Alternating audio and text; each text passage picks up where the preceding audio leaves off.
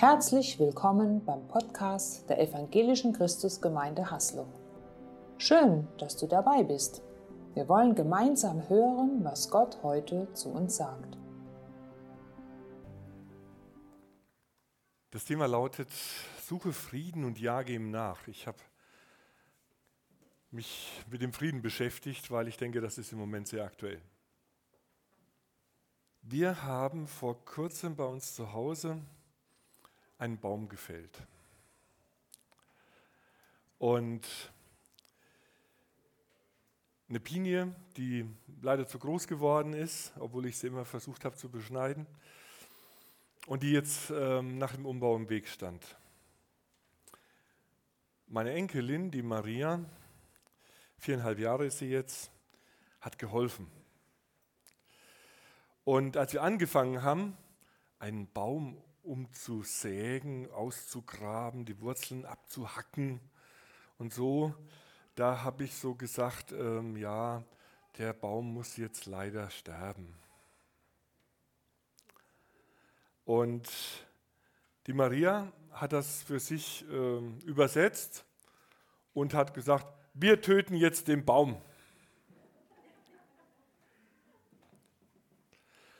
Entgegen meiner Erwartung fiel ihr das gar nicht schwer. Wir töten jetzt den Baum, kam immer wieder. Die Mama kam vorbei, Mama, wir töten jetzt den Baum. Und auch als wir die Wurzeln dann so abgehackt haben und äh, ja, da kriegt dann normalerweise was zu essen drüber und was zu trinken drüber, die hacken wir jetzt ab. Wir töten jetzt den Baum. Kein friedvolles Geschehen wenn jemand martialisch seiner Wurzeln, seiner Zuflüsse beraubt wird, umgelegt wird, zerlegt wird, zerteilt. Wir töten jetzt den Baum. Im Hebräischen gibt es für Frieden einen Begriff, den ihr sicherlich kennt, Shalom. Ich wünsche dir Frieden. Was bedeutet dieser Shalom? Mehr als nur die Abwesenheit von Krieg. Wenn ein Mensch sagen kann, es geht mir rundum gut an Leib und Seele und Geist. Und nicht nur mir allein, sondern auch allen Lebewesen in der Nähe und in der Ferne, da ist Shalom.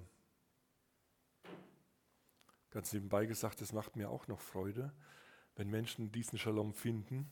Deswegen habe ich auch ähm, da eine kleine Leidenschaft entwickelt und ich begleite einfach gerne Menschen, dass sie diesen inneren Frieden auch finden der gehört einem auch dazu, zu unserem Shalom. Wenn es uns gut geht an Leib, Seele und Geist. Er ist also mehr als die Abwesenheit von Streit. Eine Vision im Grunde des Zusammenlebens. Wie können wir zusammenleben in einer Welt, wo die Gewalt überwunden ist, wo die Ungerechtigkeit aufhört, in dem alle unsere Beziehungen heil werden, wo alle menschliche Aktivität am Sabbat zur Ruhe kommt. Ehre sei Gott in der Höhe und Friede auf Erden bei den Menschen seines Wohlgefallens, haben die Engel gesungen, als Jesus geboren wurde.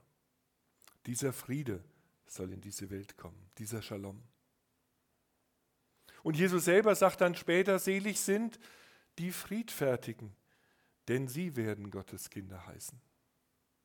Und Paulus über, trägt es dann schließlich und sagt es sehr deutlich, Christus ist unser Friede. In ihm finden wir diesen Frieden, den jeder Mensch im Grunde in irgendeiner Form sucht. Und doch, zurück zu Maria, das mit dem Krieg ist gar nicht so schlimm. Wir töten jetzt den Baum, ja? Wir sind da ganz schnell dabei, auch darauf einzusteigen. Schon Kindern fällt im Grunde mehr zum Krieg ein als zum Frieden. Unsere Jungs, die haben nur zwei oder drei Duplosteine gebraucht, um sich ein Gewehr zu bauen. Haben, musste ihnen keiner beibringen. Ja? Hat funktioniert. Das klappt, sich zu streiten, neidisch zu sein, einander zu bekämpfen, muss man keinem Kind beibringen. Können die ganz von alleine. Steckt irgendwie in uns drin. Danke sagen ist auch viel schwerer als äh, zu nehmen und zu sagen, ich will. Ich will lernen sie auch immer irgendwie von alleine.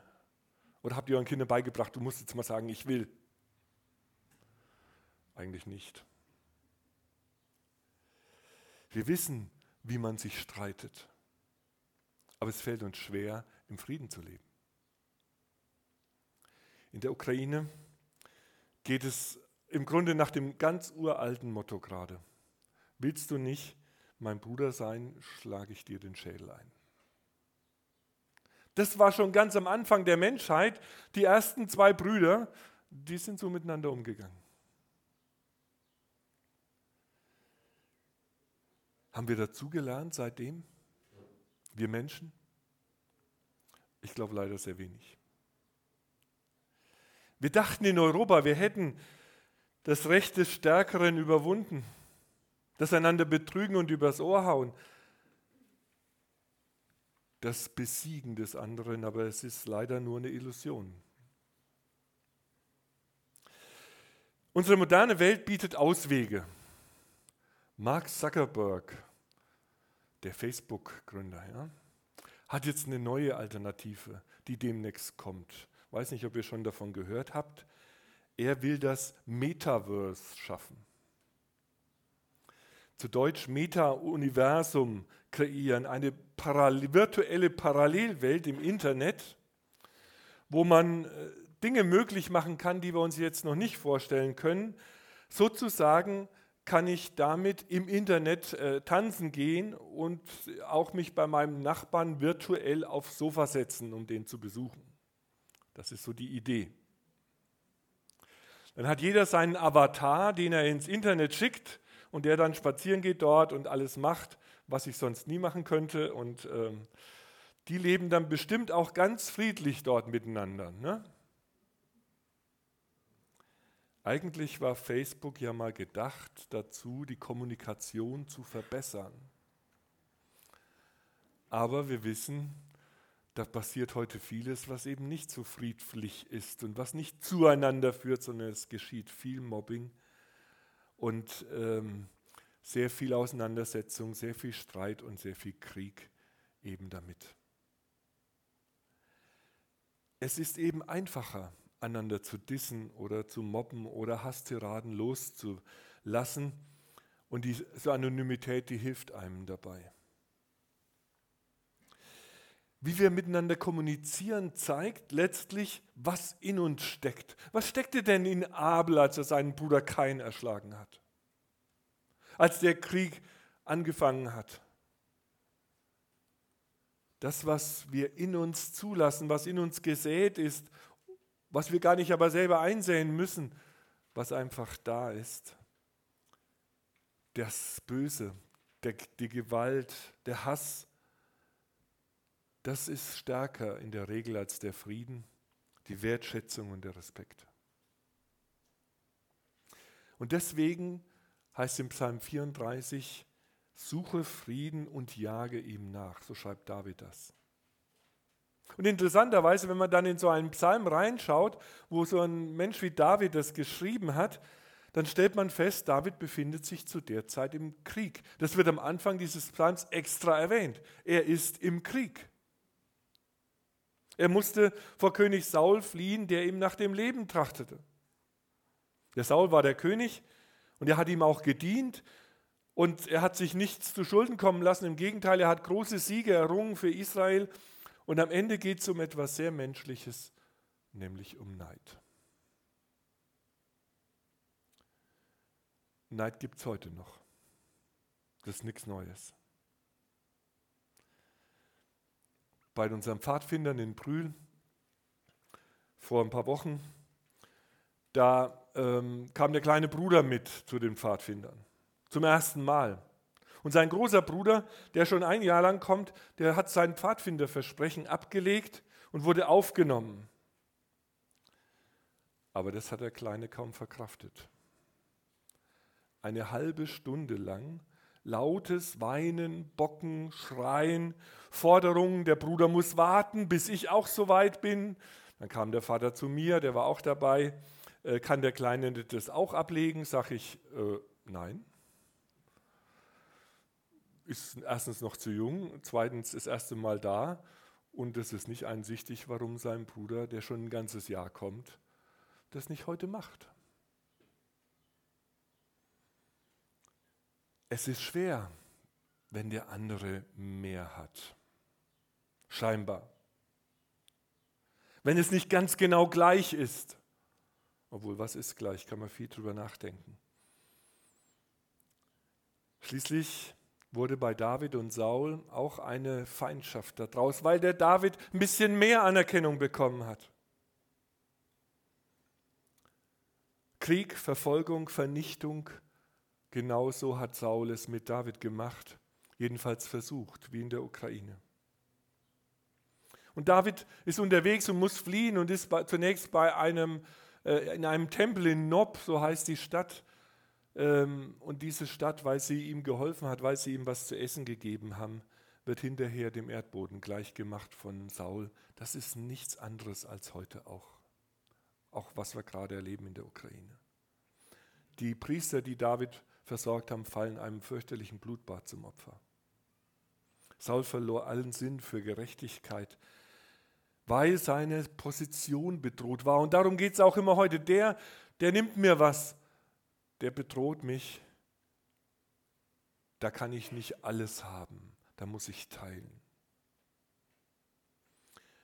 David war allein und er wusste sich nicht anders zu helfen. Er floh zu den Feinden Israels, zu den Philistern, um sich dort in Sicherheit zu bringen. Dann haben die ihn erkannt und haben gemerkt, das ist ja ein Held Israels und er musste wieder um sein Leben fürchten und musste sich wahnsinnig stellen. So beginnt dieser Psalm David, als er sich wahnsinnig stellte in der Stadt der Philister. Was schreibt man in so einer Situation für ein Lied? Der eigene König trachtet einem nach dem Leben. Man muss fliehen. Die Feinde, die haben einen erkannt. Ich muss mich wahnsinnig stellen, um zu überleben. Und er dichtet ein Kriegslied. Und ich sage das mal so martialisch ganz bewusst. Und es beginnt ich will den Herrn loben alle Zeit. Das sollte mal in der Ukraine jetzt jemand anstimmen. Ich will den Herrn loben alle Zeit. Sein Lob soll immer da in meinem Munde sein. Meine Seele soll sich rühmen des Herrn, dass es die Elenden hören und sich freuen. Preist mit mir den Herrn und lasst uns miteinander seinen Namen erhöhen. Da ich den Herrn suchte, antwortete er mir und er rettete mich aus aller meiner Furcht. Und dann zählt David in diesem Psalm Beispiele auf, wo Gott geholfen hat. Es lohnt sich, auf den Herrn zu vertrauen und ihn zu fürchten. Das ist eigentlich seine Botschaft. Er spricht eine große Erkenntnis aus in Vers 13. Wer möchte, dass es ihm gut geht, wer möchte, dass Gott auf seiner Seite ist, der sollte sich an Folgendes halten. Entgegen aller Ungerechtigkeit, entgegen allem Krieg, entgegen allem Neid, er sollte sich an Folgendes halten. Behüte deine Zunge vor Bösem und deine Lippen, dass sie nicht Trug reden. Lass ab vom Bösen und tue Gutes. Suche Frieden und jage ihm nach. Lass dich nicht vom Krieg gefangen nehmen, von diesem Hass. Behüte deine Zunge vor Bösem, dass sie nicht Trug reden. Dass du nicht genauso wie der andere, der belügt mich und ich belüge ihn auch und so, das darf ich, ist alles okay. Wie das oft so in dieser Welt geht, letztlich ist es immer wieder das Gleiche, was die Bibel auch beschreibt, wie du mir, so ich dir. Und ich sage immer dazu, wie du mir, so ich dir noch viel schlimmer. Das ist unsere Realität. Das ist Krieg. Und das Wort suchen passt, wenn es um den Frieden geht. Das beginnt eben schon auch in unseren Alltagsbeziehungen. Ich will ja jetzt nicht über die Ukraine reden und über Russland oder sonst etwas letztendlich, sondern wo fängt denn der Friede an?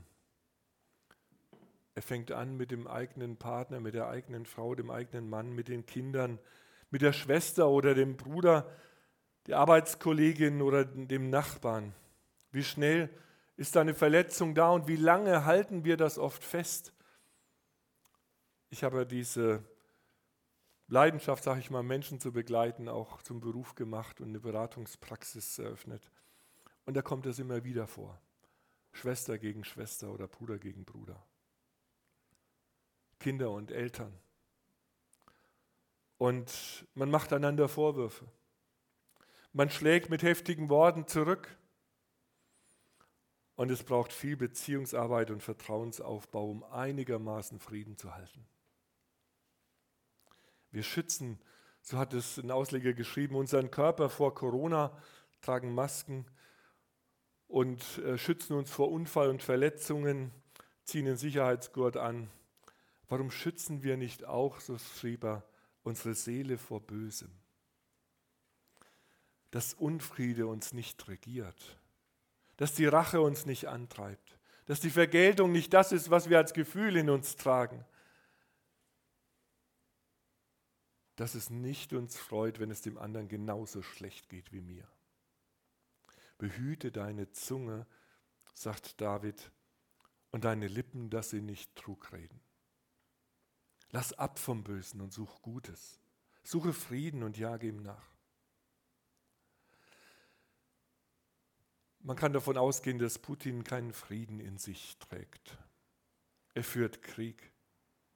Vielleicht ist er auch auf der Suche nach dieser, diesem inneren Frieden. Wann habe ich den erreicht, wenn ich das habe und das habe und das ist und wenn man mich so sieht oder was es auch immer sein mag. Wann habe ich Frieden gefunden? Wann hast du Frieden gefunden? Wann wird Friede sein in dir? Wenn meine vermeintliche Größe hergestellt ist? wenn meine Ehre wiederhergestellt ist, wenn mir Gerechtigkeit widerfahren ist, wenn ich alle, die mich betrogen haben, zur Rechenschaft gezogen habe, wenn ich mich gerecht habe und mein Feind in seinem Elend liegt, wenn ich Recht behalte, was stellt den Frieden in mir her? Die Gerechtigkeit, die wir so oft suchen, die gibt es hier nicht. Und die gibt es auch nicht in der virtuellen Scheinwelt, wenn der Zuckerberg das eines Tages umsetzt jetzt. Gerechtigkeit ist ein Geschenk von Gott. Er sorgt für meine Gerechtigkeit. Er hilft mir aber auch im realen Leben und gibt mir das, was ich brauche. Und deshalb kann ich dem Frieden nachjagen, auch wenn der andere mehr hat als ich. Wenn er vorgezogen wird, mich benachteiligt oder sich lustig macht über mich. Aller äußerer Friede beginnt mit meinem inneren Frieden. David gibt in diesem Psalm sozusagen eine Anleitung dazu, wie man trotz allem Unfrieden, trotz Verfolgung und Krieg seinen inneren Frieden suchen und finden kann, wie man ihm nachjagen kann. Denn er fällt uns nicht in den Schoß. Und ich will versuchen, anhand des Psalms jetzt nochmal diese Jagd nach dem Frieden darzustellen. Er muss also vor Saul fliehen. Es gibt keinen Grund dafür. Es ist ungerecht und völlig unverständlich.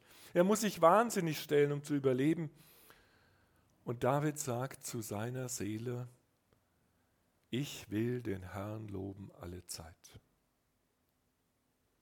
Sein Lob soll immer da in meinem Munde sein. Ich treffe eine andere Entscheidung, ganz bewusst. Meine Seele soll sich rühmen des Herrn, dass es die Elenden hören und sich freuen. Preist mit mir den Herrn und lasst uns miteinander seinen Namen erhöhen. Er weiß nicht, wie es weitergeht in seinem Leben. Er ist auf der Flucht, er weiß nicht, was er essen kann, wo er schlafen kann. Alles ist unsicher, er hat Angst.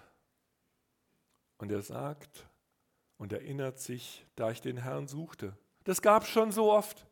Da antwortete er mir und er rettete mich aus aller meiner Furcht als einer im Elend rief, das habe ich doch gehört, so ein Zeugnis im Gottesdienst damals.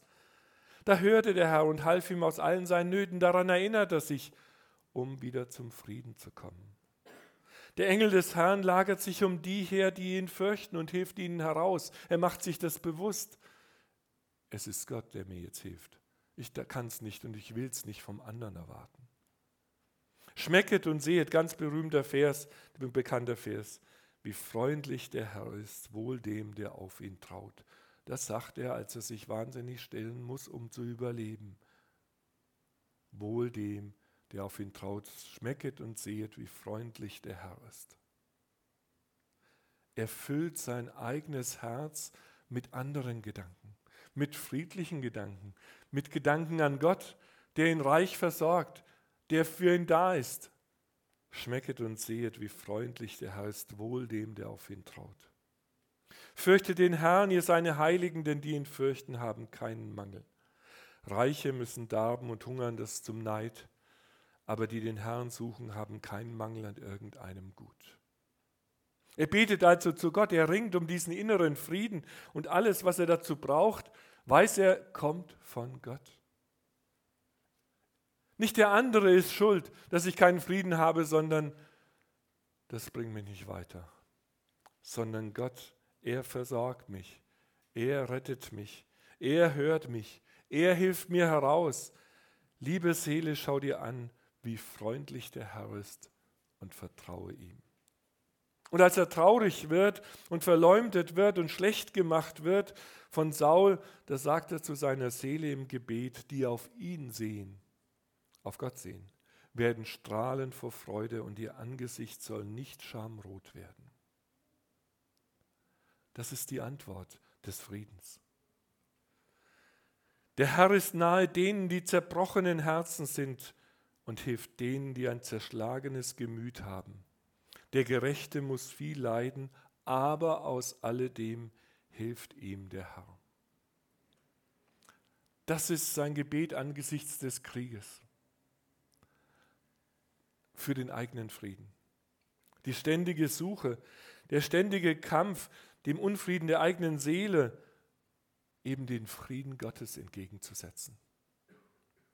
Auch in der Auseinandersetzung mit der Umgebung, mit seinen Mitmenschen und sogar den Feinden, eben nicht selbst in den Kampf zu verfallen. Aussteigen aus dem Machtkampf ist in Konflikten immer ein ganz wichtiger Punkt. Kann ich aussteigen aus dem Machtkampf, in den ich mich hineinbegeben habe? Und es fängt in meinem Herzen an, innerlich auszusteigen. Nicht dem bösen Gedanken Raum zu geben. Nicht selbst ungerecht und gemein zu werden, auch nicht in Gedanken.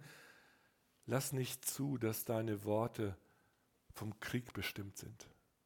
Hüte deine Zunge, sagt David. Da fängt es an.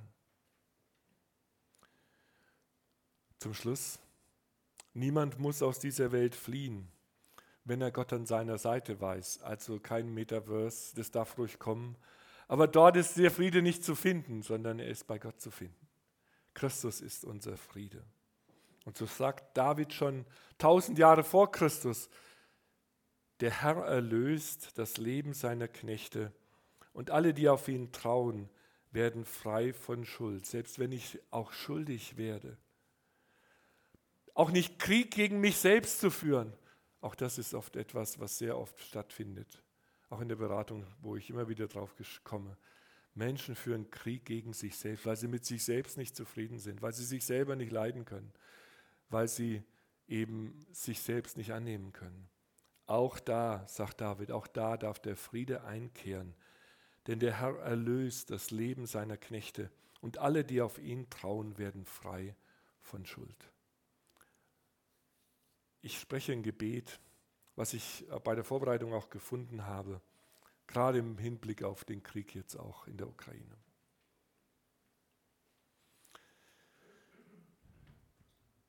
Vater im Himmel, und Gott des Friedens. Wir schauen mit Erschrecken nach Osteuropa, besonders in der Ukraine und Russland. Und bitten dich für die Menschen dort, die den Angriffen ausgeliefert sind oder auf der Flucht sind, stehen bei in ihrer Angst. Lass sie Schutz finden und Menschen finden, die ihre Not lindern.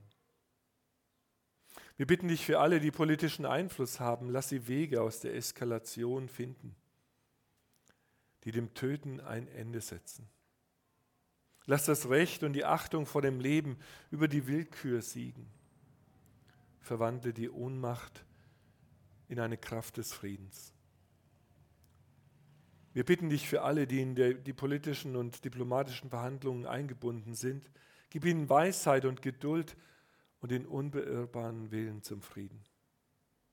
Bitten dich für alle christlichen Gemeinden, auch dort in der Region, dass sie den Menschen aus der Kraft des Evangeliums beistehen und zur Versöhnung beitragen können und nicht die Nationalität, das ist, was zählt, sondern das Vertrauen auf dich. und die Liebe zu den Menschen, zu allen Menschen. Lass sie besonders für die Menschen da sein, die durch die Kämpfe traumatisiert sind. Wir bitten dich für sie um Heilung an Leib und Seele, um deinen Shalom. Lass uns zu Friedensstiftern werden, jeden in seiner Umgebung, im eigenen Haus, im eigenen Herzen, in der eigenen Familie und hier in unserem Ort. Amen. Schön, dass du dabei warst. Sicher war etwas Wertvolles für deinen Alltag dabei. Wir wünschen dir eine gesegnete Zeit.